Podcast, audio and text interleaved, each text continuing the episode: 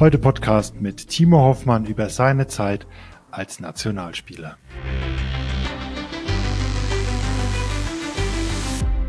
Wenn ich so zurückdenke, war die WM 91 für mich schon zu einem Zeitpunkt, wo, wo ich schon sehr kämpfen musste, auch mit meiner Leistung. Ich bin mit Sicherheit kein Spieler äh, gewesen, der, der einfach zu führen war. Ich habe nur einmal gespielt, ich glaube, das war gegen Schweden. Ja, die anderen waren beim Warmmachen und ich habe halt da mal meine, meine Spritze aufgezogen. Dann hat mich mal äh, Flo und mein großer Sohn angerufen und wir haben dann, glaube ich, noch zehn Minuten miteinander am Telefon geweint. Jeder kann mich anrufen und kann sagen, Hoffmann, das, das WM-Finale hängt an dir. Ja, dann hätte ich gesagt, du hast recht. Jetzt blicken wir auf die vielleicht größte Karriere als Nationalspieler zurück. Timo Hoffmann ist im Podcast zu Gast, der im Mai diesen Jahres sein letztes Spiel im Nationaltrikot gespielt hat. 14 Jahre lang hat er Spielertrainer diese Doppelfunktion ausgefüllt. Was in anderen Sportarten undenkbar wäre, hat er phasenweise sehr erfolgreich praktiziert. Wir haben über seine Karriere als Nationalspieler gesprochen. Timo hat sehr viel Persönliches erzählt, hat viele Dinge eingeordnet, wie er das damals gesehen hat. Wir haben auch über die Kritik an seiner Doppelrolle gesprochen und darüber freue ich mich besonders. Er hat auch das ein oder andere Mal aus dem Nähkästchen gesprochen. Neuner in Serie. Der erste Kegel-Podcast mit Sebastian Ruska. Hallo Timo, herzlich willkommen im Podcast. Hallo Sebastian, vielen Dank für die Einladung. Ich freue mich sehr. Sehr gerne. Wir haben viel zu besprechen, denn nach 99 Einsätzen als Nationalspieler ist Schluss. Warum jetzt? Ja, weil ich für mich die Entscheidung getroffen habe im Januar, äh, dass ich nach der WM aufhöre. Äh, ich habe mir das lange überlegt und bin schon sehr klar auch zu dieser Entscheidung gekommen, dass es jetzt der richtige Zeitpunkt ist. Und äh, es fühlt sich auch absolut richtig für mich an mit dem WM-Finale 2023 in Waraschin ist ein Novum zu Ende gegangen. Das ist vermutlich kein zweites Mal im Kegeln, kein zweites Mal im Sport so geben wird. Äh, du bist nicht mehr Spielertrainer der Nationalmannschaft. Warum hat denn das im Kegeln überhaupt funktioniert, dass du diese Doppelfunktion ausfüllst? Es war aus der Not geboren, äh, 2009. Ähm, wir hatten ja da äh, vor, dem, vor der WM in Dettenheim ja, aber Unruhen im Verband, was dazu geführt hat, dass der Günter Dolleschädel dann als Trainer zurückgetreten ist und der Karl-Heinz Schmidt hat mich dann gebeten, diese Rolle zu übernehmen. Und äh, zu der Zeit äh, war es auch klar, dass er, äh, dass wir das gemeinsam in dieser in dieser Rolle auch annehmen, sowohl als Spieler als auch als Trainer. Und so hat es begonnen und äh, das hat sich dann die Jahre auch so fortgesetzt. 14 Jahre sind es jetzt geworden. Du hast das lange und auch ähm, phasenweise sehr, sehr erfolgreich praktiziert. Darüber werden wir dann auch noch sprechen. Und wir sprechen aber auch über diese, ja, immer wieder alle zwei Jahre aufflammende, äh, vereinzelte Kritik an dieser Doppelrolle. Es ist, denke ich, wie im Fußball auch. Da sind sich die Sportarten dann doch wieder sehr ähnlich. Äh, wenn Weltmeisterschaft ist, dann gibt's viele nationale Trainer, viele Bundestrainer in Deutschland. Ähm, denkst du, dass es sowas im Kegeln jemals wieder geben wird, einen Spielertrainer der Nationalmannschaft? Ja, ich will das nicht ausschließen. Äh, also ich finde, wir haben uns damals äh, zu diesem Weg entschieden und im Nachgang bin ich schon der Meinung, dass das auch der richtige Weg war. Äh, ob das nochmal so zustande kommt, weiß ich nicht. Das ist natürlich äh, schon sehr abhängig vom Typ auch und dadurch, dass ich ja zu dem Zeitpunkt auch schon Verantwortung in Zerbst übernommen hatte, war da, glaube ich, der Zusammenhang sehr, sehr nahe. Ja. Ich habe im Vorfeld mit vielen Wegbegleitern gesprochen. Martin Herold, Manuel Weiß, mit denen du ja aktuell zu tun hast in Zerbst, mit Matthias Weber und Thorsten Reißer äh, aus der jüngeren Vergangenheit und es hat mich besonders gefreut mit Karl-Heinz Schmidt und äh, Jürgen Fleischer, die, ähm, wenn man das alles so ein bisschen Revue passieren lässt und auch die Worte liest, die du gesagt hast, äh, die dich damals an die Hand genommen haben und im Prinzip zu dem gemacht haben, was du heute bist, äh, was du in den letzten Jahren warst. Ähm, ich hoffe, Sie haben im Vorfeld nichts verraten. Nee, keiner hat irgendwas rausgelassen. Sehr gut. Hast du mit jemandem äh, über deine Gedanken gesprochen, die Karriere als Nationalspieler nach der WM zu beenden? Oder machst du sowas mit dir selber aus? Also erstmal habe ich es mit mir selber ausgemacht, dann habe ich es natürlich mit der Familie ausgemacht äh, und wie es dann festgestanden war, war der erste äh, der Martin Herold, dem ich das gesagt habe. Starten wir mit einer Reise durch deine Kegelkarriere von 1990, also sieben Jahr, 47 Jahre vorher, bis jetzt ist sehr, sehr viel passiert. Ähm, 1976, wenn die Angaben auf der Zerbster Homepage stimmen, hast du mit dem Kegeln angefangen. Wer hat dir das Kegeln damals beigebracht? Äh, letztendlich beigebracht hat mir das der Trainer im Club in dem ersten, wo ich gespielt habe, bei Moritzhöfen Bayreuth. Da hat mein Vater gespielt und da durfte ich halt mit zum Training. Und äh, da war das im Kegeln noch bisschen äh, einmal war Dienstag Training und Freitag war quasi äh, Clubabend. Da sind dann meine Eltern hingegangen. Der Vater hat Karten gespielt und die Mutter hat sich mit den anderen Damen unterhalten. Und äh, mir hat man halt die Kegelbahn aufgesperrt, ja, damit ich auch beschäftigt bin.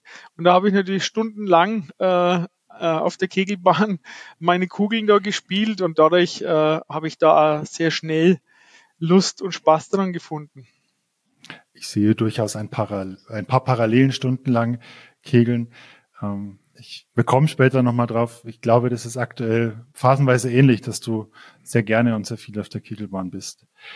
Kali und Jürgen haben beide im Vorfeld über deine Bewegung gesprochen. Ähm, sie haben dich ja in den Anfangsjahren der Nationalmannschaft intensiv begleitet, trainiert beziehungsweise versucht zu trainieren. Ähm, mit Erfolg, aber ähm, sie haben sich beide etwas, naja, nicht so positiv über deine Bewegung geäußert. Wie ist denn die damals zustande gekommen? Wer ist denn im Prinzip dafür verantwortlich, dass du so eine komplexe Bewegung hast? Also die Bewegung hat sich natürlich in diesen Jahren äh, komplett verändert. Ich, ich bin jetzt erst am Wochenende äh, bei unserem Spiel in Felschnitz von jemandem angesprochen worden, der hat mich noch als B-Jugendlicher gekannt. Der hat mir dann erklärt, dass ich die Kugel eigentlich komplett hinter den Rücken vorgeholt hatte. Also da an das konnte ich mich schon gar nicht mehr erinnern. Letztendlich die Weichen äh, für die Bewegung, äh, so die Grundlagen, die ich jetzt spiele, hat der Jürgen Fleischer gelegt in Mörfelden. Da war, war ich an einem Punkt, äh, klar, das war auch noch die Zeit, wo ich parallel äh, sehr, sehr hoch Fußball gespielt habe und ja, für mich eigentlich nicht so richtig klar war, was ist eigentlich die favorisierte Sportart, weil mir beides schon Spaß gemacht hat. Ich aber auch an einem Punkt war, wo ich äh, wirklich bei 200 Kugeln dann in Mörfelden in der zweiten Mannschaft äh, mit 800 gekämpft habe. Und ich an dem Punkt war, dass ich ja gesagt habe, gut, okay, dann konzentriere ich mich weiter auf das Fußball. Da war ich ja auch noch in einem Alter, wo man, wo man sagen kann, das war Anfang 30. Äh, äh, dann, da war ich noch nicht einmal 30, Entschuldigung, da war ich noch Mitte 20, ja, wo man gesagt hat, da geht im Fußball auch noch einiges. Und ja, mal aus einer Laune raus äh, haben der Jürgen und ich dann gesagt, also entweder du magst es richtig oder du lässt es sein. Das waren die Worte vom Jürgen. Und da habe ich gesagt, alles klar, habe ich verstanden. Aber da musst du mir helfen. Und äh, ich bin ihm da extrem dankbar. Und ich vergiss nie, wie er mir äh, gelernt hat an Armschwung. Und äh, seine Aussage war immer, denke, denk daran, du läufst mit dem Schulranzen in die Schule und lässt den so locker im Arm, schwingst du den hin und her, ja. Und so hat es begonnen äh, mit dieser Bewegung und über mein Trainingsfleiß äh, habe ich dann relativ schnell äh, auch gute Ergebnisse hingebracht. Und er hat mich da immer begleitet in meiner Mörfeldner Zeit, äh, bis ich im Endeffekt auch wieder auf dem Niveau war, wo ich, wo ich in der Bundesliga eine gute Rolle als einzelner Spieler auch gespielt habe, dann auch deutscher Meister wurde in Wiesbaden damals und dann zwangsläufig auch der Weg wieder äh, nach Bamberg ging, wo natürlich, äh, sag ich mal, national und international äh, für mich ganz andere Möglichkeiten da waren. Das ähm, ist jetzt, sind sehr viele Jahre, die du jetzt da reingepackt hast. Wir werden ähm, noch mal ein bisschen zurückgehen. Aber Jürgen hat mir auch erzählt, als er dich das erste Mal gesehen hat. Ich hoffe, das funktioniert jetzt und du kannst es hören. Natürlich haben wir uns kennengelernt in den, in den zweiten Teil der 80er Jahre. Da hat er, glaube ich, in Bindlach gespielt und man hat gehört in der Bundesliga, da wäre so ein Riesentalent. Und äh, dann hat der Timo hier gespielt und ich muss ganz ehrlich sagen, ich war erstmal nicht begeistert von seiner Technik, was ich auch immer noch nicht bin, ganz klar, das weiß er aber, ja. Äh, und dann hat er hier ein junger, ein junger Kerl gespielt und äh, man hat halt schon gesehen, wie ehrgeizig er ist und, und, und so und hat schon, hat schon gemerkt, äh, wenn der dran bleibt, kann er auch äh, die Schwächen in seiner Technik äh, neutralisieren über Trainingseifer und über Ehrgeiz und sowas und so. Bevor Jürgen und du 1990 zusammen dann zur Weltmeisterschaft gefahren seid, hast du dein Debüt im Nationaltrikot äh, ja gehabt. Äh, Sangershausen damals, ähm, es wurde ja im Vorfeld des, im Nachgang des DKPC-Pokalfinales auch viel darüber berichtet, dass sich dieser Kreis geschlossen hat. Ähm, kannst du dich noch erinnern an dieses Spiel damals, BRD gegen ja. DDR? Ja, sehr wohl. Also ich habe ja das Jahr vorher die Junioren-WM gespielt in, in Celje äh, gegen, da sind wir damals Dritter geworden, weiß ich noch genau, war Jugoslawien dabei mit einem Boris Benedikt und mit einem Damir Dundic. Die, wir waren Dritter, die waren Erster, hatten glaube ich 300 Holz Vorsprung, haben uns in Grund und Boden gekegelt. Und der Werner Buchs ist dann danach auf mich zugekommen als Herrentrainer und hat gesagt, also er hat mich auf dem Schirm und er beobachtet es und so war es dann auch und äh, hat mich dann 1990 mit zur Weltmeisterschaft genommen. Äh, muss man ganz klar sagen, da waren sechs äh, Top-Spieler äh, mit einer ja zum Teil äh, sehr großen internationalen Erfahrung und meine Rolle war klar. Äh, ich sollte da lernen, ich sollte da viel mitnehmen. Äh, und ich habe vielleicht auch die Chance, mal zum Einsatz zu kommen. Das, das habe ich ja dann auch bekommen im Barkampf. Für mich waren das natürlich absolute, also schon Götter, das muss man ganz klar sagen, an Jürgen Fleischer. Äh, ich, ich kann das gar nicht beschreiben. Also es war für mich äh, ja, ich habe da hochgeschaut, ich habe da riesen Respekt gehabt, nicht nur vor dem Kegler, aber auch von der Persönlichkeit. Äh, auch andere Spieler wie der Christian Schwarz, die da dabei waren, oder auch der Ludwig Keller. Äh, das waren für mich schon Leute, wo, wo ich auch erkannt habe und gewusst habe, schau mal, was die so machen, da kannst du sehr viel mitnehmen. Und äh, wir sind damals äh, zu dem Länderspiel nach Sangerhausen gefahren. Ja, es war ein Erlebnis, was für mich sehr prägend war. Äh, das Spiel ist dann live im Fernsehen in der DDR auch übertragen worden und gefühlt waren da, ich glaube, fünf Übertragungswagen vor der Kegelbank standen, wo heute wahrscheinlich noch eine Kamera benötigt wird, gefühlt. Äh, war ein Riesenspektakel. Wir haben dann auch übernachtet in in so Bungalows, die aber jenseits von einer befahrbaren Straße waren. Also ehrlich gesagt, geschlafen habe ich gar nicht, weil ich irgendwie Angst gehabt habe, die verschleppen uns nachts, ja. Und äh, das hat mich sehr geprägt, das muss ich schon sagen, in vielerlei Hinsicht. Aber wir sind dann zur WM nach, nach Innsbruck gefahren. Äh, ja, es war meine Bamberger Zeit, wo auch der Belacani äh, dabei war. Und jeder hat eigentlich nur davon gesprochen, dass Ungarn Weltmeister wird. Keiner hat uns das zugetraut. Und am Ende des Tages haben wir das geschafft. Äh, das war natürlich, ja, es war ein Riesenerfolg und es war für mich ein ganz, ganz tolles Erlebnis. Und ich durfte da unheimlich viele positive Dinge mitnehmen. Du hast damals auch, du hast es schon angekündigt oder erwähnt, mit äh, Werner Stößel im Paarkampf gespielt. Du 890, er über 900, Platz 11 war es am Ende. Ähm, aber ähm, ich nehme an, dass überhaupt spielen zu dürfen war schon äh, ein Erlebnis, beziehungsweise war, war schon recht groß für dich damals. Ja, also ich, für mich, für mich war das, äh, war das Wahnsinn, dass ich überhaupt auf die Bahn durfte und nachdem äh, nachdem wir da Mannschaftsweltmeister geworden sind, ich war eigentlich äh, so geblättet, äh, dass man sagt, äh, ich wäre überhaupt nicht traurig gewesen, wenn ich keine Kugel auf der Bahn gemacht hätte. Hm. Ein Jahr später dann die nächste WM für dich in äh, Österreich, in Linz, wenn ich es richtig in Erinnerung habe. Damals so mit Karl-Heinz Schmidt in der U23. Äh, du warst damals Kapitän. Ähm, er hat mir im Vorfeld erzählt, dass er wahrscheinlich bis zum Ende seines Lebens daran zurückdenken wird, wegen einer Geschichte, einer Aktion. Kannst du dir vorstellen, wieso hast du eine Ahnung? Puh, äh, Aktionen mit Kali habe ich genug erlebt. Ich äh, weiß jetzt nicht explizit welche, äh, aber er wird es dir erzählt haben.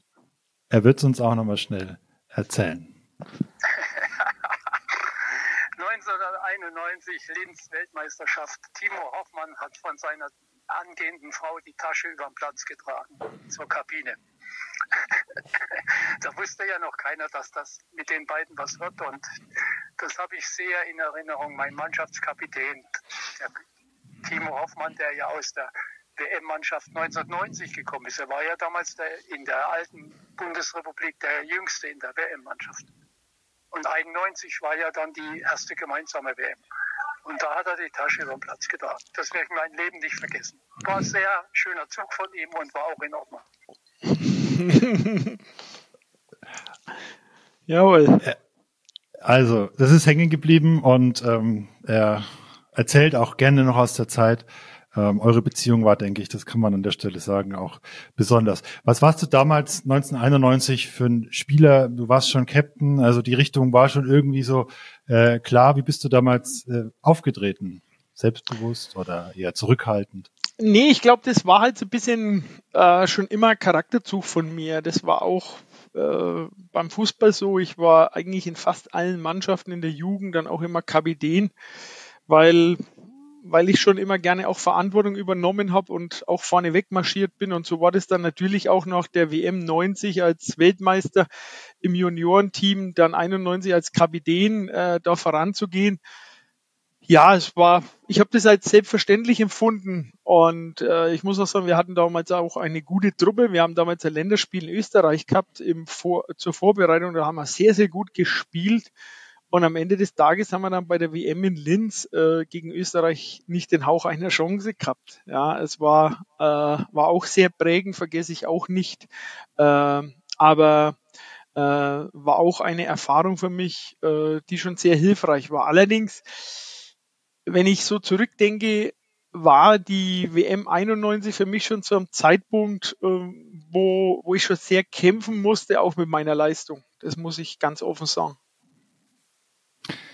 Du hast es vorhin auch erzählt, dass du da eine schwierige Phase hattest. Ähm, 92 bis 2004 war dann auch erstmal wieder Schluss mit der Nationalmannschaft. Ähm, und dann eben Jürgen Fleischer. Ähm, da hat er mir auch mehrmals von erzählt, dass äh, ihr dann da zusammengearbeitet habt, dass er eben gesagt hat, ähm, ja, äh, entweder ganz oder gar nicht.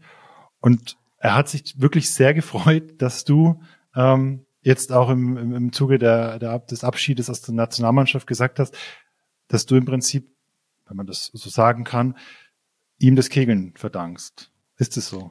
Absolut. Wenn der Jürgen damals gesagt hätte, das hat keinen Sinn, Timo, äh, dann hätte ich es auch abgenommen und hätte wahrscheinlich dann äh, mich komplett auf das Fußball konzentriert. Und ich weiß auch nicht, ob ich dann überhaupt noch mal angefangen hätte. Aber er hat ihm gesagt, nee, äh, ich helfe dir dabei und ich glaube, das, das wusste er auch, äh, er hat es ja, hat's ja vorhin auch angesprochen, er kannte meinen Ehrgeiz und er wusste, ähm, wenn wir das auf die richtigen Bahnen bringen, dann, dann kann man daraus auch was machen, auch mit dieser vermeintlich nicht so tollen Technik. Aber äh, ja, ich weiß mehr, damals war in Mörfelden immer Mittwoch gemeinsames Training und Montag äh, konnte jeder so gehen, der Lust hatte. Und jeden Montag waren wir dann alleine mehr oder weniger auf der Bahn und haben trainiert. Und äh, ja, wie gesagt, das muss man, muss ich ganz klar sagen und da bin ich ihm extrem dankbar, dass er sich damals so engagiert hat, sich die Zeit genommen hat. Und ich weiß auch, äh, wie weh ihm das getan hat, wo ich dann wieder, sagen wir mal, in dieser, in dieser sportlichen Verfassung auch war und dann gesagt habe, ich gehe nach Bamberg. Das hat mir, ich habe zu dem Zeitpunkt dann auch noch in Mörfelden gewohnt. Das ist mir auch extrem schwer gefallen. Aber es hat halt wieder, mein, mein Ehrgeiz hat mich da gepackt und äh, im ersten Moment war er sicherlich ein Stück weit enttäuscht. Im zweiten Moment äh, hat er aber dann auch gesagt, Timo, es war klar, wenn du mal wieder in diese Verfassung kommst, dass du dann noch, noch einen höchsten strebst. Und äh, da war das auch, war das auch vergessen und ich durfte dann auch, das, das war als auch keine Selbstverständlichkeit, solange ich noch in Mörfelden gewohnt habe, durfte ich dann auch in Mörfelden trainieren. Und jetzt seht ihr euch ja vielleicht wieder im September, erster Spieltag, Zerbst empfängt Merfelden. Ähm, für 120 Wurf hat er gesagt, wird es nicht reichen, aber vielleicht ein Wurf gegen Timo Hoffmann. Ja gut, da muss ich erstmal spielen, ne? Das ist die große Frage. Also die Chance, dass der Jürgen diesen einen Wurf macht, ist vielleicht momentan größer wie das dass ich zum Einsatz komme, aber äh, vielleicht ergibt sich und wenn das, wenn das nicht klappt, dann ist das aus, also da findet man sicherlich mal eine andere Gelegenheit. Ich denke doch auch. Jetzt gehen wir mal kurz weg von dem chronologischen Blick auf deine Karriere. Jürgen Fleischer als äh, die wichtigste oder eine sehr wichtige Person in deiner äh, Karriere, in deiner Nationalmannschaftskarriere haben wir jetzt schon besprochen. Ähm, welche Personen sind denn da noch unbedingt zu nennen, äh, die dich geprägt und begleitet haben? Also vor dieser Zeit äh, hat mich sehr stark der Wolfgang Endres geprägt in Bamberg. Äh, das war für mich das große Vorbild äh, vom Auftreten her, auch vom Kegeln her. Aber ich vergesse nie, wenn in Bamberg diese Schwingtür bei der Victoria so aufgegangen ist und der Wolfgang Endres ist reingekommen, dann hast du immer das Gefühl gehabt, äh, ja, da kommt ein ganz besonderer Mensch mit einer riesen Ausstrahlung. Und er hat mich immer an die Hand genommen. Ich, ich hätte ja zu der Zeit äh, seine zwei Töchter, die waren ja, waren ja in meinem Alter. Äh, und ich vergesse nie, ich habe ich habe ja hier dann in Neudrausenfeld gewohnt und äh, der Wolfgang in Burg Kunstadt ich musste ihn immer abholen, ne, das war ihm wichtig. Dann war es aber auch so, wenn ich bei ihm war, dann habe ich auch mal einen Kaffee mittrinken dürfen früh.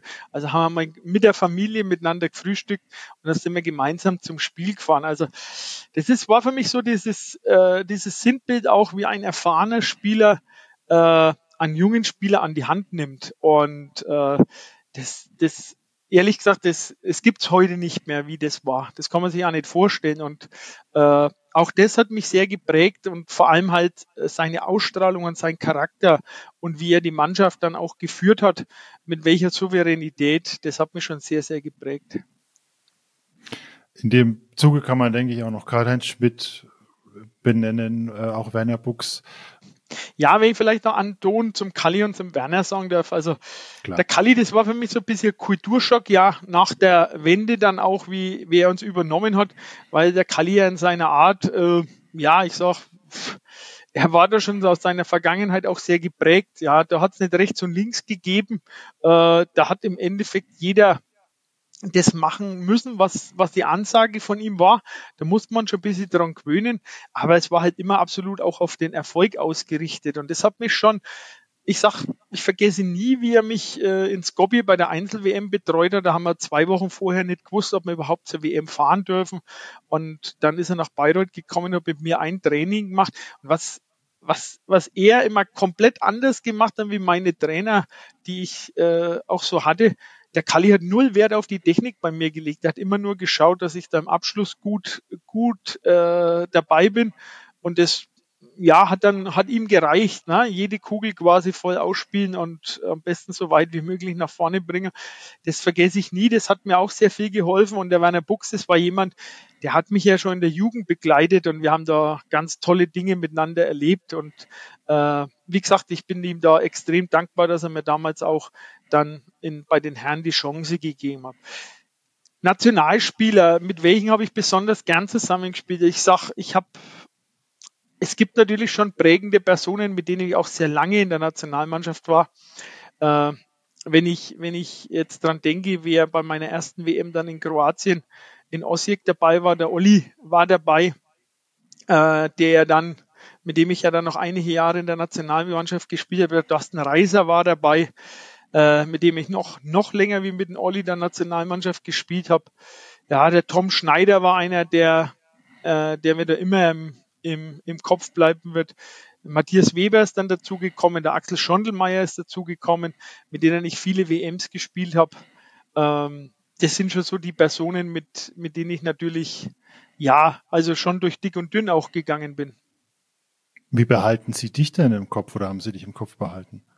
Was denkst Boah, du? Das, das, weiß ich ehrlich gesagt nicht. Äh, äh, äh, mit Sicherheit viel Positives, aber mit Sicherheit auch ja, die wussten auch, dass, dass ich als Spieler äh, auch Momente habe, in denen es für jeden Trainer auch schwer ist, äh, mit mir umzugehen. Also ich bin mit Sicherheit kein, kein Spieler äh, gewesen, der, der einfach zu führen war. Also das, das steht außer Frage. Ja, wenn, wenn ich was wollte, dann bin ich halt da mit dem Kopf durch die Wand Und ich vergesse nie, wie es, wie wir Rabenberg-Lehrgänge hatten, wo, ja, wo es schon so kurz davor stand, dass das mal eskaliert und ich dann einmal dann doch mit niemandem mehr gesprochen habe. Ja, aber im, es war halt immer im Sinne des Erfolges und da hat mein Ehrgeiz hat, ist da halt ein bisschen mit mir durchgegangen.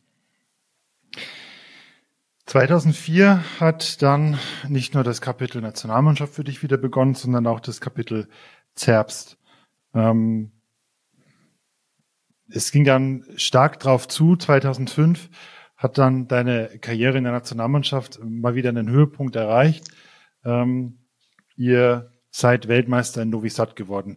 Hast du damit im Vorfeld irgendwie gerechnet, dass das äh, möglich ist? Nee, wir hatten ja mit dem Günter Dollescheel äh, einen Trainer auch äh, neu bekommen, der vorher immer die U23 sehr, sehr erfolgreich gemacht hat und äh, ja, war von der Mannschaftsführung auch ein, ein sehr klarer Trainer, der sehr viel auf Disziplin Wert gelegt hat. Und ich glaube, das war, das war für die Truppe ganz, ganz wichtig. Wir hatten da schon auch Charakteren dabei, die nicht ganz so einfach zu führen waren, aber das hat der Günther mit seiner klaren Ansprache auch geregelt. Und äh, man muss auch ganz klar sagen, wir waren, wir waren schon sehr gut vorbereitet. Aber aufgrund dieses neuen Spielsystems war das für uns alles noch ein bisschen, ja, so nicht so richtig greifbar. Wir wussten nicht, wo wir stehen. Wir wussten auch nicht, wo die Gegner stehen. Ähm, und es hat sich erst im Verlauf des Turniers auch rauskristallisiert, dass wir schon äh, eine sehr ausgeglichene Mannschaft waren, die, die für jeden Gegner auch schwer auszurechnen war. Es ging dann bis ins Finale und letzten Endes dann auch ähm, zum, zum Weltmeistertitel.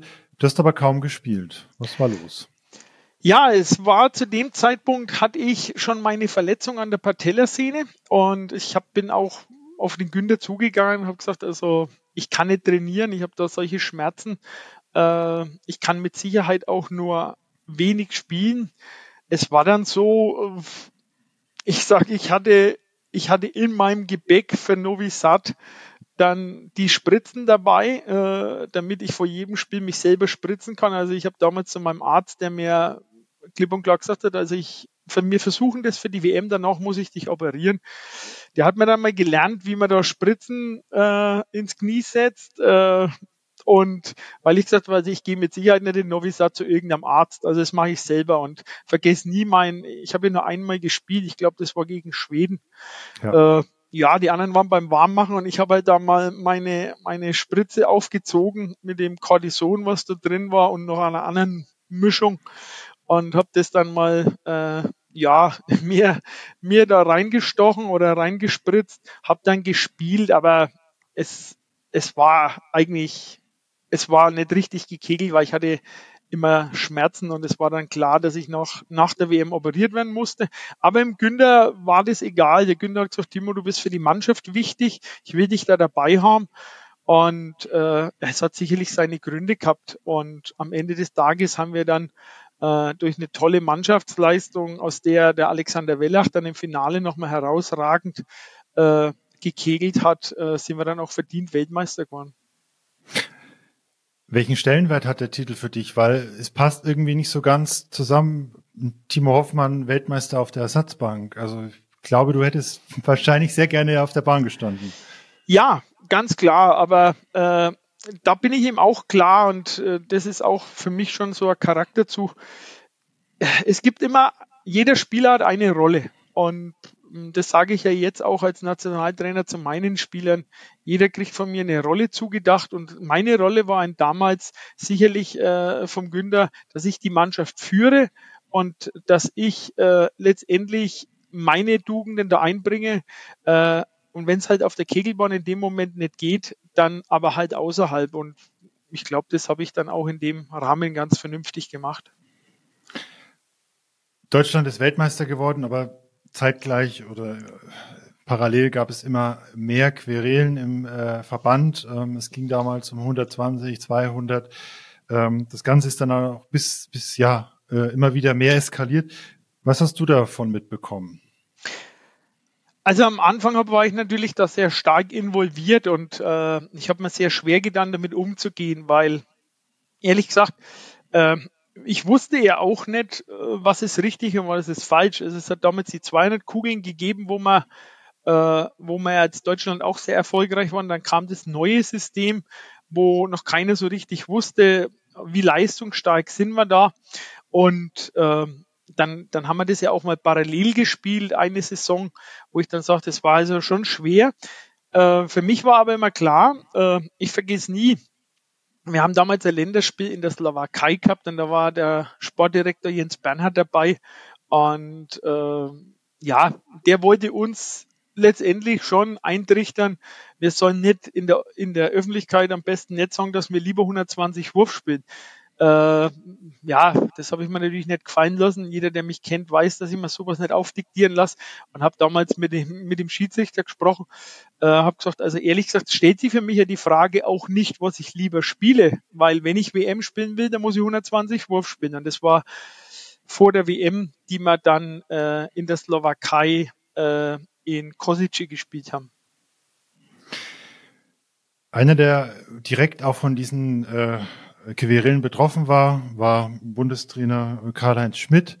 Ähm, er musste gleich mehrmals improvisieren und hat auch im Gespräch nochmal erzählt, wie es denn dann zur Entscheidung kam. Es gab viel Theater im DKBC mit dieser 120 und 200 Geschichte. Das ging ja ab 2002 schon los. 2008 hat man die Männer gesperrt für die Einzel-WM.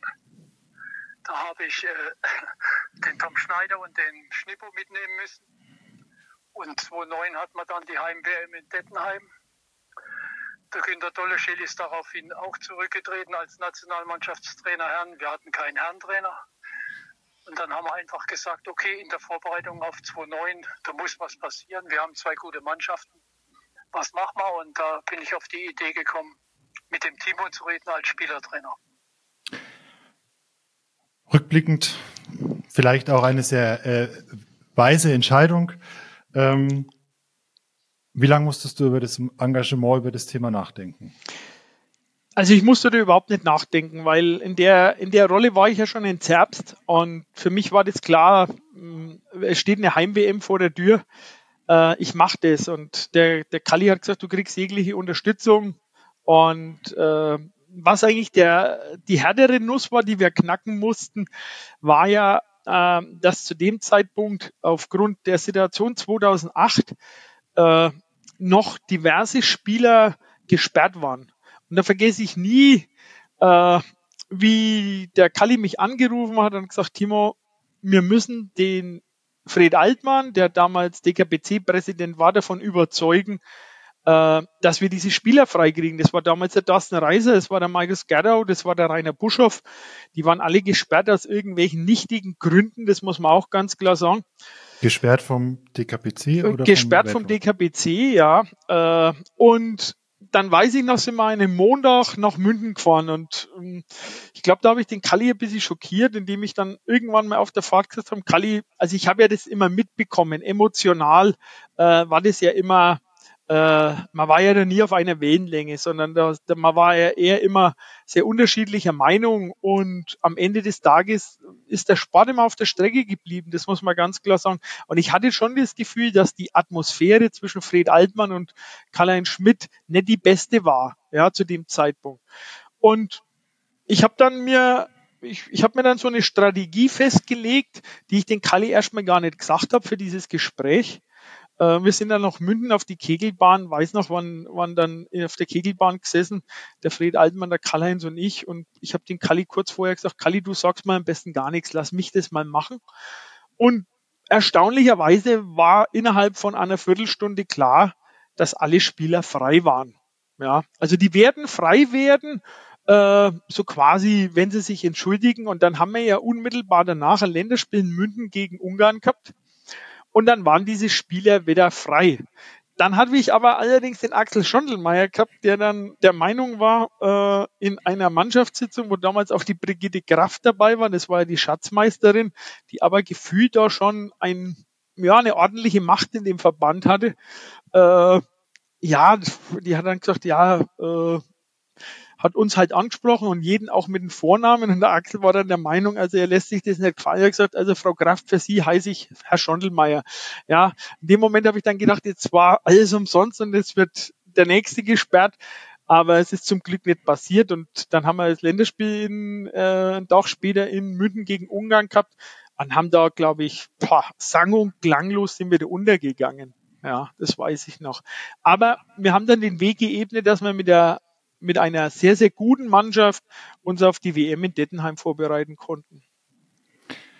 Und dann kam wieder Ungarn. Ich denke, äh, jeder hat irgendwie eine Erinnerung an dieses Spiel, hat Bilder im Kopf. Äh, dank YouTube kann man sich das ja auch regelmäßig anschauen. Der Film damals, äh, es war eine besondere WM, die, denke ich, in vielen Bereichen auch Maßstab, Maßstäbe gesetzt hat. Und dieses Spiel gegen Ungarn hat mir Thorsten Reiser verraten, wird er auch nicht vergessen. Äh, dazu kommen wir aber gleich. Ähm, du hast nämlich im Vorgespräch ähm, erzählt, dass es eine ganz kuriose Geschichte war, wie du zu der Aufstellung für dieses Spiel gekommen bist. Es ging ja damals eigentlich um die Mannschaft, die in den letzten den Jahren vorher immer an der Weltspitze war und Weltmeister wurde. Ja, und die bis dorthin, die Ungarn haben ja bis dorthin bei der WM schon eine sehr überzeugende Leistung gebracht. Ich habe damals, mir waren damals neun Spieler, die ich nominiert hatte, da war ich auch dabei. Wir hatten dann in der Vorrunde jeden zum Einsatz gebracht. Äh, dann haben wir ja, hat es ja damals noch eine Zwischenrunde gegeben bei der WM. Ähm, und dann hat sich schon ein bisschen rauskristallisiert, naja, für das Spiel gegen Ungarn habe ich eigentlich fix fünf Leute und habe noch vier Leute für die sechste Position. Ähm, die erste Entscheidung, die ich getroffen habe, war meine persönliche, dass ich sage, ich kann nicht mehr. Also das muss ich fairerweise sagen. Äh, die WM hat mich bis zu dem Zeitpunkt im Kopf so mitgenommen. Ich habe da vernünftige und gute Leistungen auch gebracht, aber ich habe einfach gemerkt, ich bin leer im Kopf und ich vergesse mich nie, ich vergesse es nie. Ich hatte da ein Einzelzimmer und ich war da die ganze Nacht, habe ich mich von rechts nach links gedreht, um die Entscheidung zu treffen, lasse ich den Carsten Heisner, den Rainer Buscher oder den Oliver Scholler spielen. Am Endeffekt war die Nacht vorbei und ich wusste immer noch nicht, äh, wem ich nimm.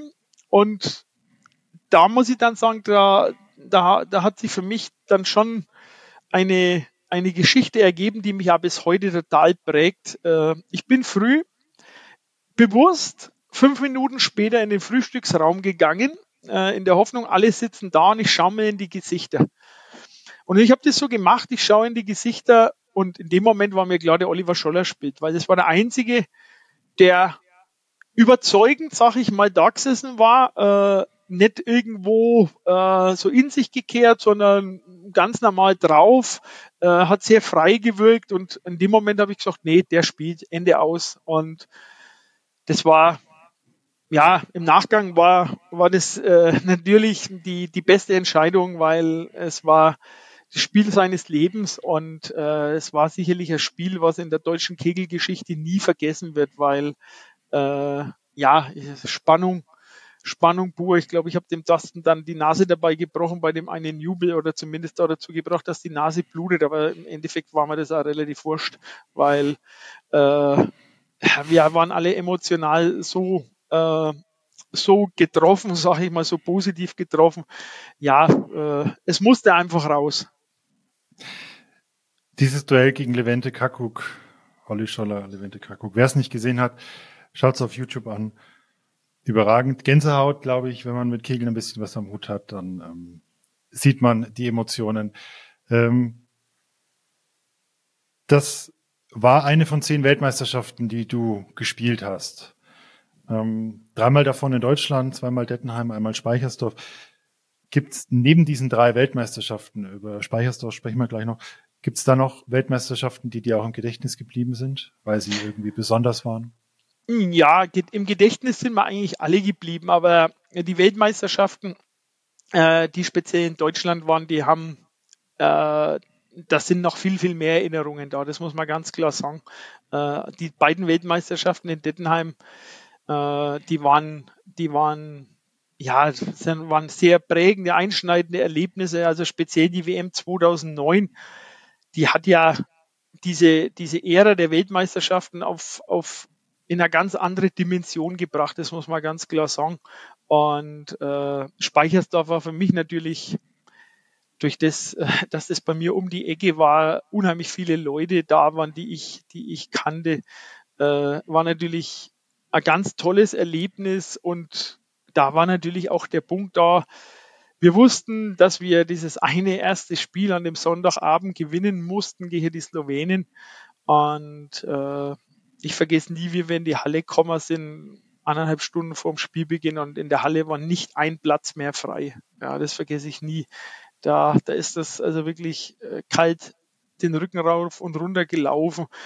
Und äh, ja, wie, wie man dann da auf der Kegelbank standen war, klar, man musste sich auf das Sportliche konzentrieren, aber ich habe gefühlt so viel Kraft durch die Zuschauer gehabt, so viel Energie, dass ich gesagt habe, es kann gar nicht schief gehen. Also die tragen mich schon dahin, wo die Kugel hin muss. Ist es deine Art, mit dem Druck auch umzugehen, der ja jetzt nicht mal wegen der Doppelfunktion, die du hattest, sondern einfach als Nationalspieler auf der Bahn ja irgendwie wahrscheinlich gespürt hast?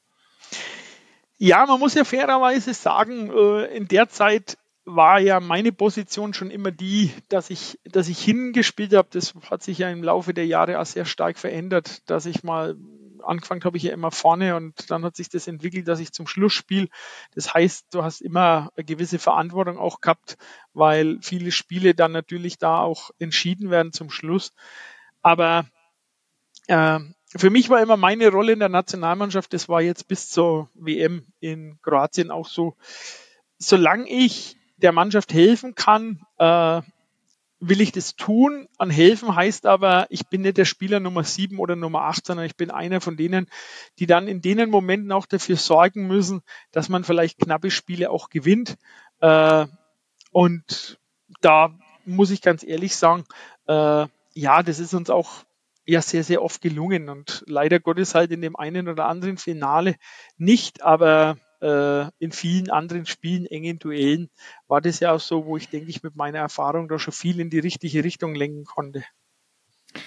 Veränderst du dich während einer WM, wie du spielst, was du denkst oder wie du dich verhältst? Also für mich ist eine WM, äh, ja, die ist für mich äh, volle Konzentration über, über die komplette Dauer, bis wir im Endeffekt die letzte Kugel gespielt haben. Ich kann das nur als Beispiel nennen. Äh, wie mein Speichersdorf hatten wir Sonntagabend dieses Spiel und äh, mir war es wichtig, an dem Tag äh, nochmal zu trainieren. Ja, der Rest der Mannschaft ist laufen gegangen früh und ich bin nach Bayreuth mit Wolfgang Lutz gefahren auf die Bahn und habe, glaube ich, noch 60 oder 80 Kugeln gemacht.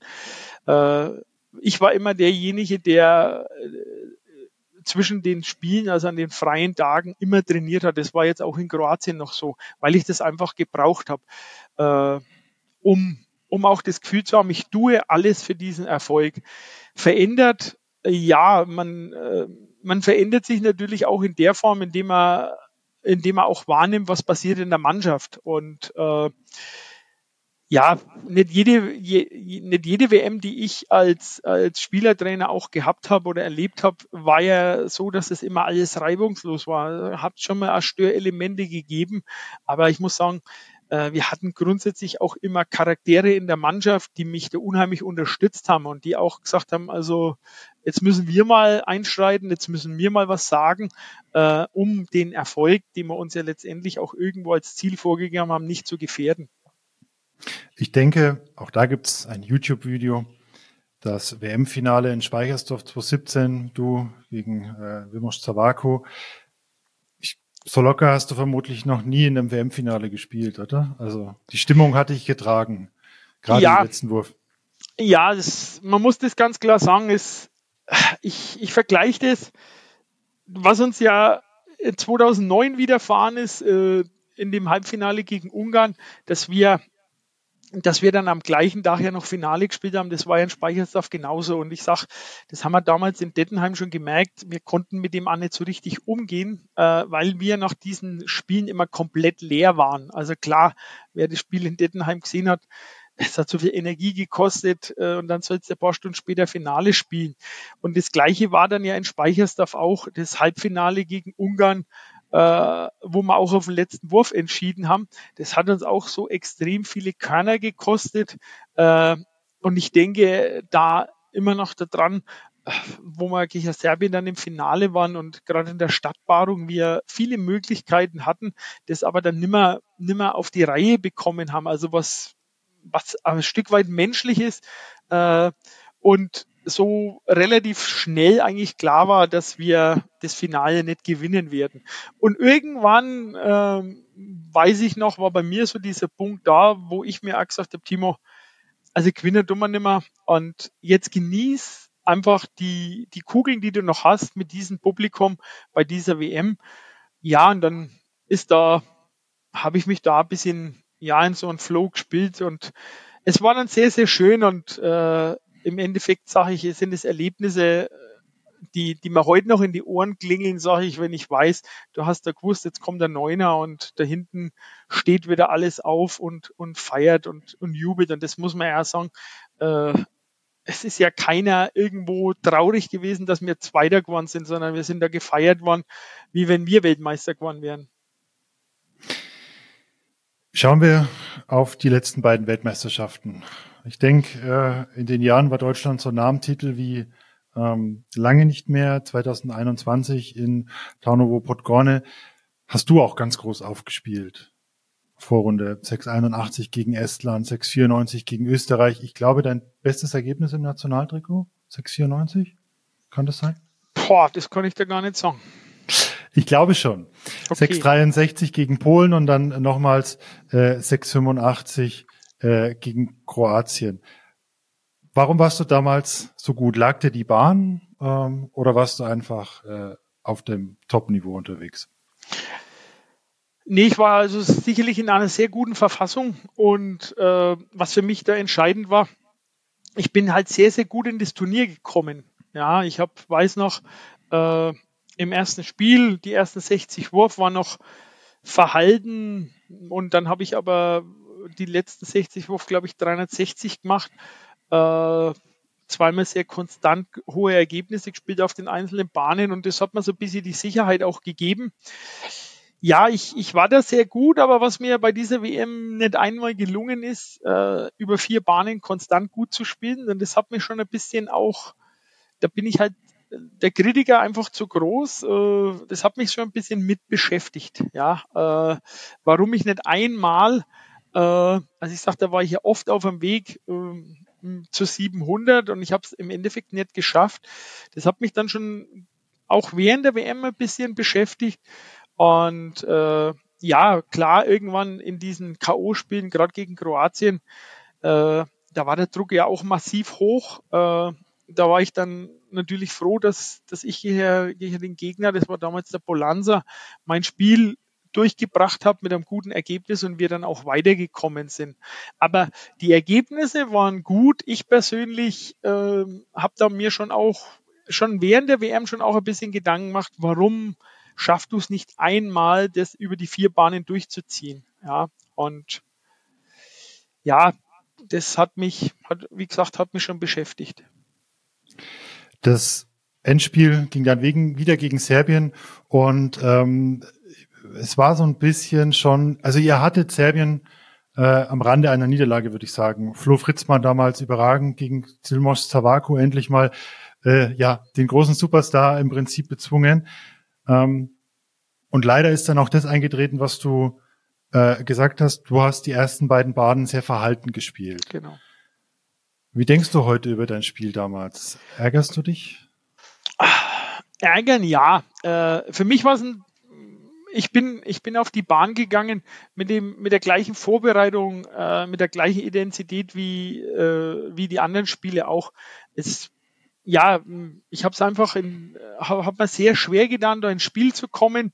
Äh, und das, letztendlich hat uns das natürlich, hat es auch den Jürgen und den, den Lalo, die mit mir auf der Bahn war, sicherlich auch was gekostet, äh, weil ich glaube, gerade in so einer Phase, in so einem Spiel, äh, muss der, der da die größte Erfahrung auch hat und der vor allem jetzt auch solche Zahlen bei der WM gespielt hat, muss dann schon ein bisschen der Sicherheitsanker sein. Und das ist mir halt nicht gelungen. Ja. Und äh, dadurch, dadurch äh, haben wir dann auch, hm, sage ich mal, klar, wir hatten dann im Verlaufe des, äh, des Durchgangs immer noch die Chance, Aber wir waren halt immer dann unter Druck und äh, das hat dann am Ende des Tages halt leider Gottes nicht gereicht. War das deine größte Niederlage als Nationalmannschafts, äh, als Spieler in der Nationalmannschaft?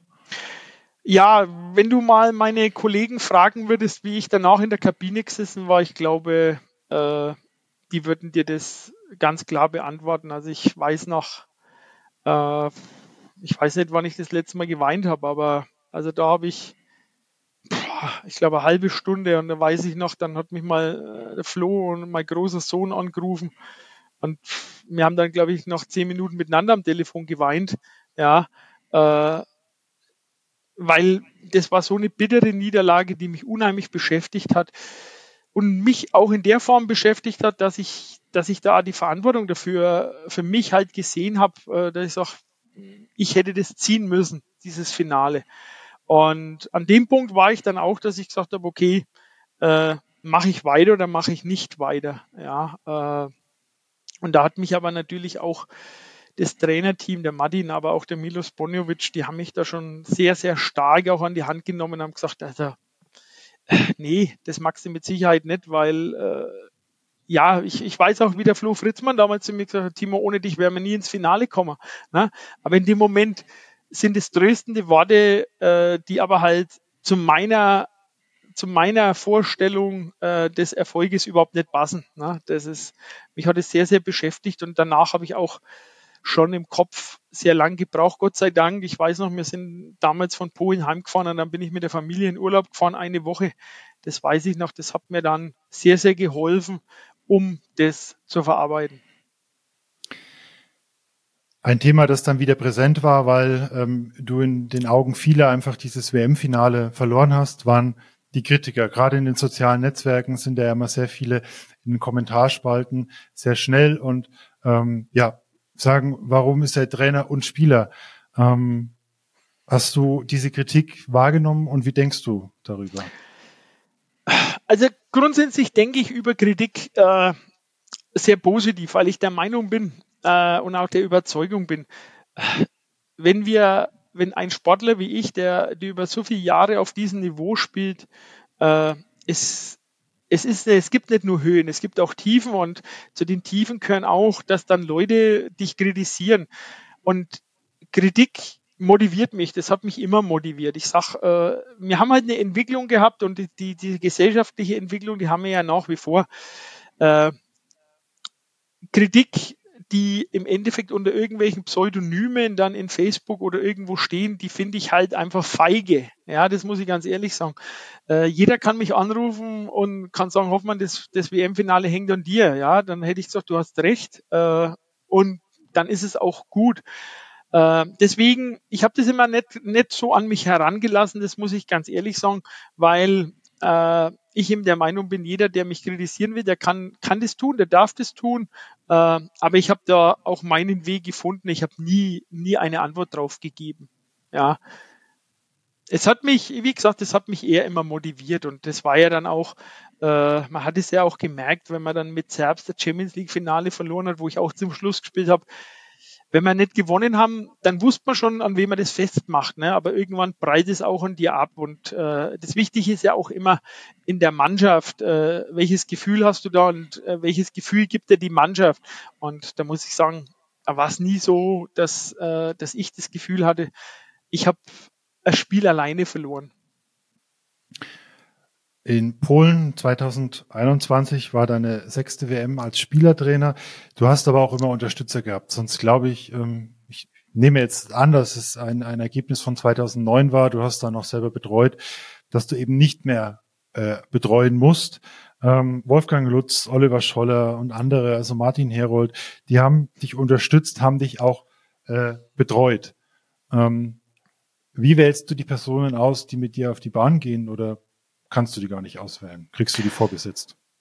Also 2009 hatte ich keine Chance, da war dann Kali immer da gesessen. Äh, und das ging aber ging immer gut, das muss ich auch ganz klar sagen. Da hatte ich die positive Erfahrung von der Einzel-WM in Skopje damals. Äh, danach war es ja grundsätzlich äh, der Wolfgang Lutz, ja, der, der bei den meisten Weltmeisterschaften mich betreut hat. Ja, wir haben uns kennengelernt und die Chemie hat da sofort gepasst und äh, ja, man macht natürlich als Spieler sehr viel dann auch äh, fest, äh, welchen Erfolg hat man mit wem. Und ja, ich glaube, der, der Latze hatte im Endeffekt die meiste Geduld mit mir. Ne? Also auch im Training. Äh, der wusste schon, mich auch anzupacken. Äh, was, was immer noch, das muss ich nochmal ausdrücklich sagen, ein ganz, ganz harter Weg ist. Also der Hoffmann als Spieler ist mit Sicherheit, kann sehr, sehr unangenehm werden. Und äh, der Latze hat ja immer einen Weg gefunden, dass wir das hinkriegen. Er hat einen riesen Aufwand betrieben, äh, Training mit mir gemacht und und und. Und das war, das war ein Vertrauensverhältnis. Äh, ja, ich sag ganz klar, äh, ich habe sehr bedauert, dass der Latze jetzt bei der WM in, in, in Kroatien leider äh, aus gesundheitlichen Gründen dann eben nicht zur Verfügung stand. Ja. Aber ich habe mir das natürlich auch nicht anmerken lassen, das ist ja auch ganz klar, weil äh, das hätte ja wieder irgendwo abgestrahlt oder auch Wirkung auf die auf, auf meine Mitspieler gehabt. Ja. Aber es hat Phasen gegeben, ich sag, da bin ich mir sicher, äh, der Latze hätte da, hätte da vielleicht auch einen Hebel für mich gehabt, der, der, der uns weitergeholfen hätte. Eine andere Person, die jetzt gerade in den letzten Jahren durch äh, euer Wirken entzerbt und auch die Nationalmannschaft, der war ja als durch dich äh, auch in die Nationalmannschaft gebracht worden, 2013 noch als so die Analyse, in Anführungszeichen ein bisschen Mädchen für alles, so Teammanager war es dann ab 2015, Martin Herold. Und er hatte ich auch schon ein paar Mal betreut. Und ich habe ihn mal gefragt, wie denn der Spieler Timo Hoffmann ist, wie er so auf der Bahn ist. Äh, hören wir mal kurz rein. Beschäftigen. Du musst ihn immer beschäftigen. Also er beschäftigt im Zweifelsfall auch dich als Coach, weil er immer viel wissen will, was so seine Technik betrifft und, und sein, seine Bewegung, sein Bewegungsablauf. Er hat immer alle Bahnen im Blick. Also das ist erstaunlich. Der weiß wie es drumherum steht, auch wenn es vielleicht manchmal uns gar nicht betrifft. Das hat er alles im Überblick. Und es kann anstrengend sein mit Timo auf der Bahn, ist aber natürlich auch also herausfordernd. Also das ist jetzt nicht 0815. Das heißt, man ist auch als Trainer immer gefordert, weil er halt sehr viel auch wissen will und du auch sehr viel mit ihm arbeiten musst. Auch in schwierigen Phasen natürlich braucht er da sehr viel Feedback, aber auch in guten Phasen, um ihn dann auch immer wieder anzutreiben und voranzutreiben, dass er auf äh, Höchstleistungen kommt. Trifft es zu? Passt absolut, zu? absolut, ja. Nee, es ist, ja, ich sag, Martin ist auch eine Person, weiß noch, wie ich belächelt worden bin, wie ich damals äh, gesagt habe, wir brauchen so einen, äh, der als Teammanager die, die Nationalmannschaften unterstützt. Äh, ne, das sind dann auch Worte gefallen. Äh, wir brauchen doch keinen, der dann Bananen einkauft oder irgendwas anderes. Und im, ich glaube, es war damals ein Stück weit für die Nationalmannschaft der richtige Weg, das ein bisschen professioneller anzugehen. Und der Martin ist dann über diese Rolle ja auch reingewachsen in die, in die Co-Trainer-Rolle. Und das, wie gesagt, das hat er überragend gemacht und äh, ich, ich habe da, ich bin da ewig dankbar auch, was, was der Martin für die, für mich persönlich, aber auch für die Nationalmannschaft gemacht hat, äh, mit einem Herzblut, der da unheimlich viel Zeit geopfert hat und ja, der, der auch das abfedern musste, äh, wenn ich mal äh, ja schwieriger unterwegs war. Da haben wir einige Erlebnisse gehabt und aber er hat mir immer zugehört, er hat sich immer äh, dem auch gestellt und er hat dann mit mir diskutiert und am Ende des Tages haben wir immer eine gemeinsame Lösung gefunden, die immer im Sinne des Erfolgs war. Im Mai diesen Jahres, das wissen wir jetzt, ähm, hat deine letzte Weltmeisterschaft als Spieler in Kroatien in Varaschin stattgefunden. Auch hier habt ihr euch äh, in den ersten Spielen, ihr hattet ja ein zusätzliches Spiel ähm, gefunden, habt eine, eine, eine gute Einstellung zur Bahn gefunden ähm, und seid eigentlich von Spiel zu Spiel gewachsen. Auch hier wieder Ungarn, äh, diesmal in der Gruppenphase. Man muss aber dazu sagen, es ist nicht mehr diese alte ungarische Mannschaft gewesen, aber dann auch äh, ja Serbien geschlagen im Halbfinale auf dem Weg zum Finale gegen ähm, Kroat nicht Kroatien, Österreich. Wann hast du denn den Entschluss gefasst, dass das deine letzte WM sein wird als Spieler? Also den Entschluss hatte ich im Januar gefasst, ja. Äh, und zwar meine Saison, die teile ich mir immer ein. Äh, die sind, hat immer ein paar so Abschnitte, äh, die beginnt im Endeffekt mit der Vorbereitung bis zur, zum Weltpokal, wenn wir mit Serbs unterwegs sind, weil das das erste Highlight ist. Wenn der Weltpokal vorbei ist, dann fange ich auch an, so ein bisschen äh, mir Gedanken wie der Nationalmannschaft zu machen und wir beginnen dann ja im Januar in der Regel mit einem längeren Lehrgang, oft am Rabenberg. Jetzt waren wir dieses Jahr in Bischofsgrün, um die Weichen für, für die Mannschaft zu stellen und auch mal Weichen zu stellen. Wem nimmst du neu in den Kader auf? Äh, mit welcher Mannschaft könntest du dir vorstellen, vielleicht zur WM zu fahren? Und ich habe bis zu dem Zeitpunkt äh, schon eine sehr, sehr gute Saison gespielt, äh, mit, mit Zerbst schon auch den Weltpokal da sehr erfolgreich in München gehabt und habe mir dann die Frage gestellt, äh, wie lange äh, willst du diesen Aufwand äh, noch betreiben in der Form, dass man sagt, äh, mich immer parallel als Spieler und als Trainer vorbereiten für die Nationalmannschaft und wie wie ich schon mir auch mit den Kader angeschaut habe und ich gesehen habe, welches Potenzial wir in Deutschland auch haben, äh, war mir klar, äh, ich möchte nicht auf den Zeitpunkt warten, äh, bis ich vielleicht über, über die Leistung äh, zu der Entscheidung komme, Timo, jetzt reicht's nimmer, äh, sondern für mich war klar, ich glaube, äh, oder für mich war damals gleich, ich, ich kann der Mannschaft für die WM noch sehr, sehr viel geben, auch mit meiner Erfahrung und auch als Führungsfigur.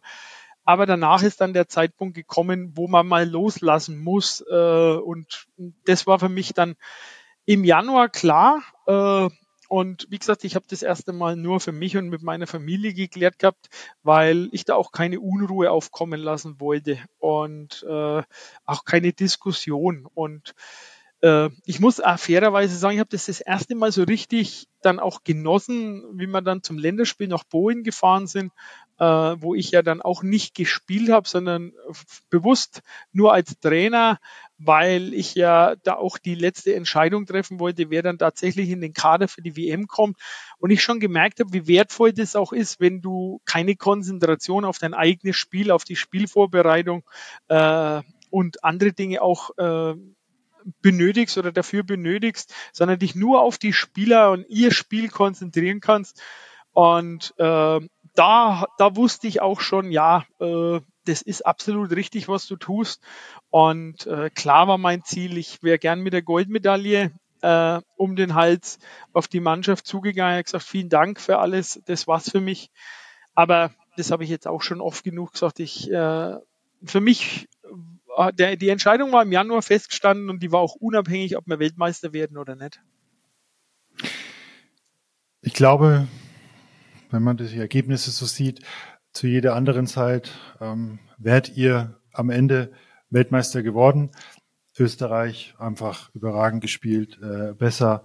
Ähm, letzten Endes, wenn man jetzt auf deine Spielerkarriere zurückguckt, äh, bei den Aktiven waren es zwei Weltmeistertitel 90 und 2005, bei denen du dabei warst, aber keinmal so richtig als Spieler. Ähm, fehlt dir das, dass du im WM-Finale auf der Bahn stehst und Weltmeister wird? Also ich war ja WM-Finale oft genug auf der Bahn gestanden, hab's halt nie geschafft, Weltmeister zu werden. Äh, es fehlt mir nicht, weil, äh, wie gesagt, die, die zwei Weltmeisterschaften, wo wir gewonnen haben, äh, habe ich, war ich nicht auf der Bahn, aber ich war dabei und äh, das war mir genauso wichtig.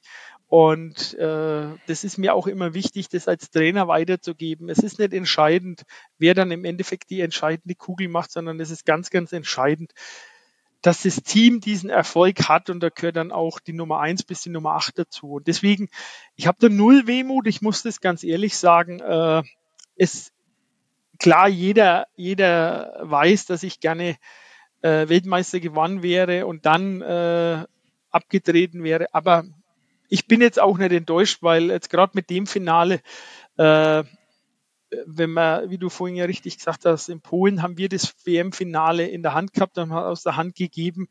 In Kroatien hatte ich das Gefühl, hat man das WM-Finale mal kurz die Chance und äh, dann war aber Österreich an dem Tag einfach für uns äh, zu stark, das muss man ganz klar sagen. Wir haben eine gute Leistung gebracht, eine sehr gute Leistung, unsere beste Leistung. Es hat nicht gereicht.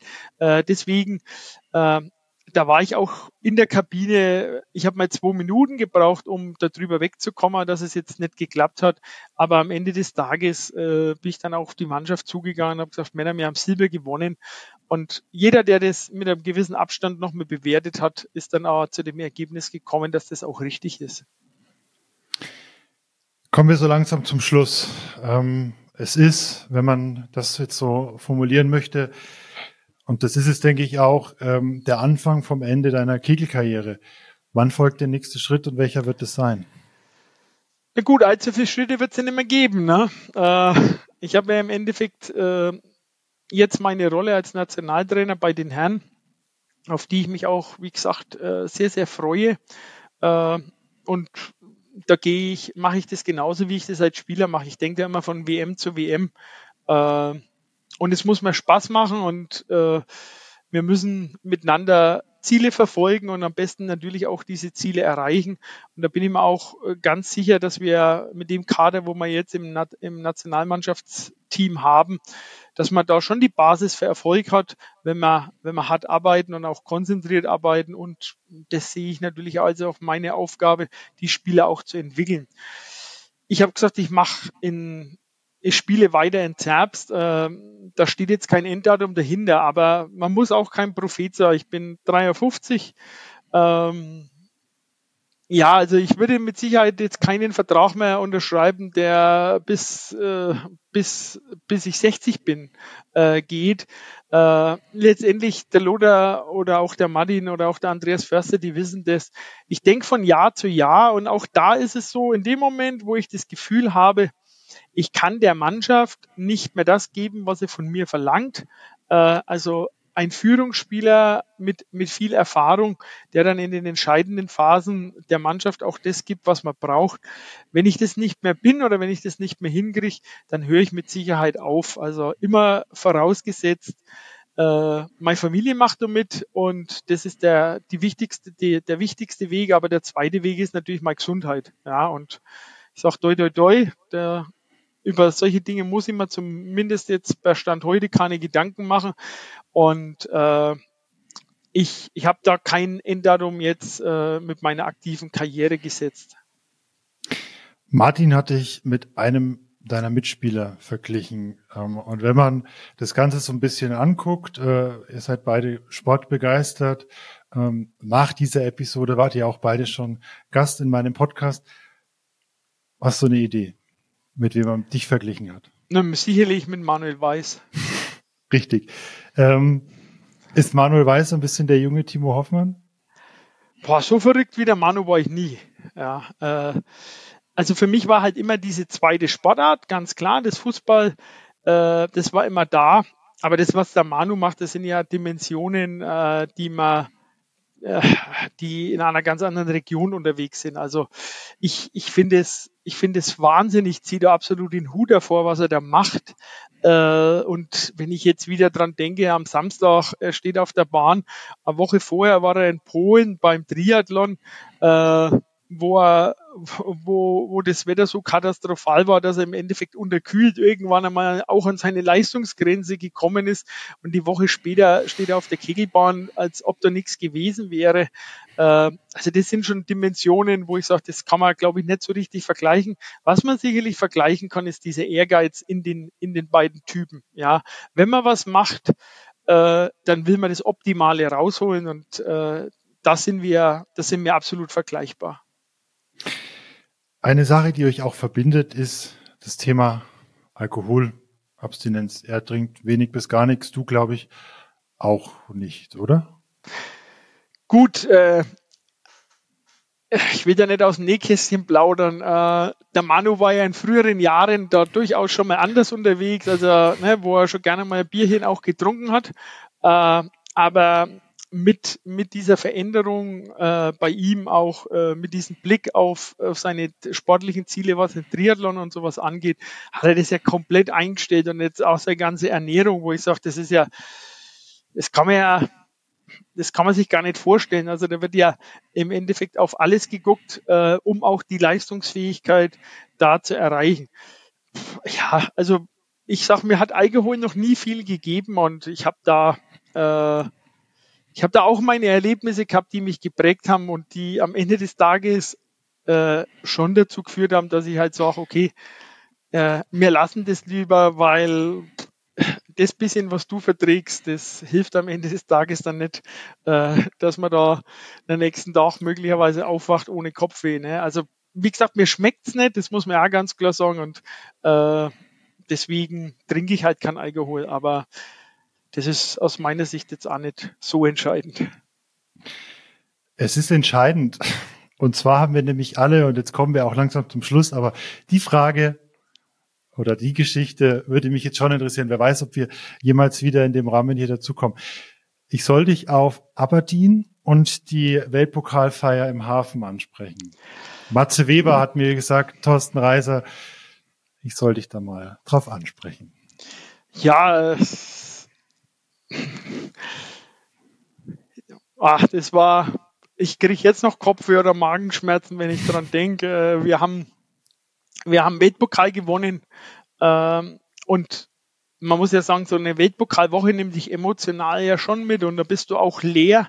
Äh, wir sind zum Essen gegangen. Ich sag, also Essen ist ja neben dem Kegeln eines unserer größten Stärken, glaube ich, was wir da über die Jahre auch gehabt haben. Also da weiß ich noch, da waren wir da gehabt gegessen ohne Ende, aber ich habe halt noch nichts gegessen und äh, wir haben dann angefangen, da Schnaps zu trinken, einen serbischen Schnaps ohne Etikett. Und irgendwann hat der Thomas Zander mal das, das Glas von einem Schnapsglas auf ein Wasserglas verändert. Und ich habe das halt getrunken, wie wenn das Wasser wäre, ja. Und die Matze Weber seine großen Bedenken waren, äh, also A, weiß ich, was er damit meint. Ich habe, glaube ich, an dem Abend noch ein sehr klares und deutliches Vier-Augen-Gespräch mal mit der Corinna Kastner gehabt. Das wird sich, ich weiß nicht, ob sie sich noch daran erinnert. Äh, der Matze sagt immer, das muss Wahnsinn gewesen sein, wie, was ich da alles gesagt habe. Na gut, äh, mir ist es nicht mehr ganz so bewusst, Gott sei Dank. Äh, und dann weiß ich nur, wie wir von Aberdeen nach Belgrad zum Flughafen gefahren sind. Das war die kürzeste Fahrt. Ich bin eingestiegen und bin ausgestiegen und mehr habe ich nicht mehr mitgekriegt. Und der Matze hatte immer nur am Flughafen, glaube ich, die Angst, dass ich jetzt irgendwo äh, hinbrechen muss. Ja. Und äh, hatte also größte Bedenken gehabt, dass ich, glaube ich, jetzt da von äh, von Belgrad nach Deutschland fliegen kann und dass ich das auch vernünftig überlebe. Und im Ende muss ich sagen, pff, den Weltpokal haben wir gewonnen, wir haben toll gefeiert, aber ich habe, glaube ich, am Mittwoch danach hat man noch der Magen gebrannt. Und zu der Zeit war das schon so, das muss ich fairerweise sagen, dass ich nach dem Essen zu Hause mal mit meiner Frau, wir sind ja viel in Südtirol im Urlaub und dann haben wir immer mal einen Schnaps mitgenommen, haben noch ein Essen mal miteinander einen Schnaps getrunken haben und seit Aberdeen kann ich im Endeffekt nicht einmal mehr die Flasche aufmachen und irgendeinen Schnapsgeruch riechen, weil dann kommen sofort diese Erinnerungen hoch und das, äh, das sind keine schönen Erinnerungen. Ich hoffe, du hast schöne Erinnerungen an deine Zeit als Nationalspieler. Was wirst du denn jetzt vermissen? Also momentan kann ich mir nicht vorstellen, was ich vermisse, weil äh, ich, ich ja diesen, diesen Entschluss auch ganz bewusst gefasst habe. Ich sag, äh, ich erlebe nach wie vor diese tollen Menschen, die ich über Jahre kennenlernen durfte, ob jetzt äh, im Nationalteam, aber auch von den anderen Nationen, wo sich ja auch Freundschaften gebildet haben und wo man auch gemerkt haben, gemerkt hat, mit welchem Respekt man äh, auch miteinander umgeht. Also äh, das würde mir sicherlich fehlen, wenn das komplett weg ist. Deswegen freue ich mich, wenn man zur Welt, wenn ich jetzt in dieser neuen Rolle oder in dieser kompletten Rolle als Nationaltrainer zur Weltmeisterschaft fahre. Äh, da freue ich mich drauf. Aber äh, vermissen glaube ich, äh, werde ich da, dass ich da auf der Kegelbahn stehe, das, das Thema ist einfach durch. Das muss man ganz klar sagen. Nach über 30 Jahren im Nationaltrikot hast du das Trikot an den Nagel gehängt und äh, gehst nur noch im Trainingsanzug zur Weltmeisterschaften. Vielen, vielen Dank, dass wir in knapp 75 Minuten über deine Nationalspielerkarriere sprechen konnten und auch das ein oder andere äh, persönliche ähm, ja, kuriose ein bisschen aus dir, äh, von dir hören konnten. Du hast sehr viel erzählt. Danke dafür und weiterhin viel Erfolg in der Saisonvorbereitung mit Zerbst. Vielen Dank. Das war sie, die Episode mit Timo Hoffmann. Ich hoffe, ihr seid noch dabei und habt an der einen oder anderen Stelle ein bisschen geschmunzelt. Bleibt noch kurz dran, denn ich muss und möchte Danke sagen. Ich möchte Danke sagen an Jürgen Fleischer, an Matthias Weber, an Thorsten Reiser, Martin Herold und Manuel Weiß, die mir ganz viel über Timo erzählt haben. Es hat leider nicht alles in diese Episode reingepasst, ähm, aber ich denke und hoffe, dass sich eine sehr gute Auswahl getroffen hat mit dem Blick auf die Fragen. Schreibt es gerne in die Kommentare. Wir, mich erreichen nach wie vor sehr viele Nachrichten und sogar E-Mails mit Themenvorschlägen. Da freue ich mich sehr drüber. Bleibt dran, macht weiter. Ich möchte diesen Community-Gedanken auch in Zukunft weiter ausbauen und weiterleben. Jetzt aber erstmal danke fürs Zuhören und bis bald. Euer Sebastian. Neuner in Serie. Der erste Kegel-Podcast mit Sebastian Ruska.